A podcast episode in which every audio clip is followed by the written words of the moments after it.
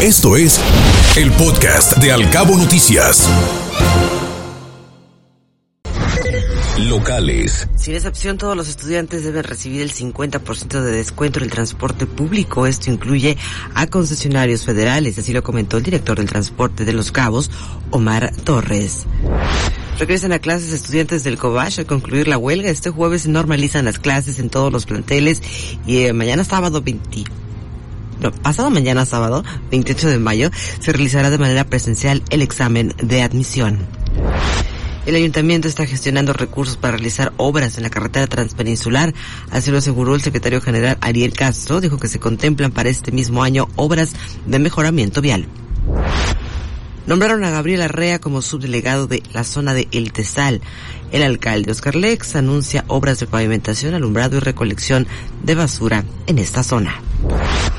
Por economía urgen rutas alternas entre San José y Cabo San Lucas, dice la Canaco. Los gastos operativos de traslado y demoras dificultan la recuperación económica del municipio.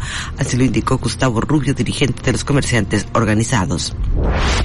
Y van a sectorizar a los cabos para minorar el impacto del manejo de la basura doméstica. La meta es minimizar la basura en áreas públicas y sanear zonas de riesgo durante la temporada de lluvias.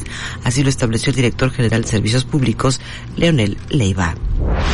Aún no hay fecha para pavimentar la parte que falta de la calle Nicolás Tamaral, mejor conocida como La Brecha, en Cabo San Lucas.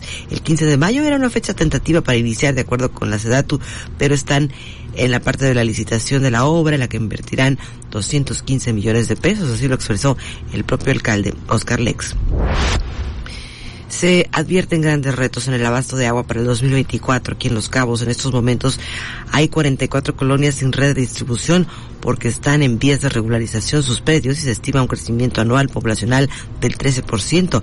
Así lo anticipó el director general de LOMSAPAS, Ismael Rodríguez Piña.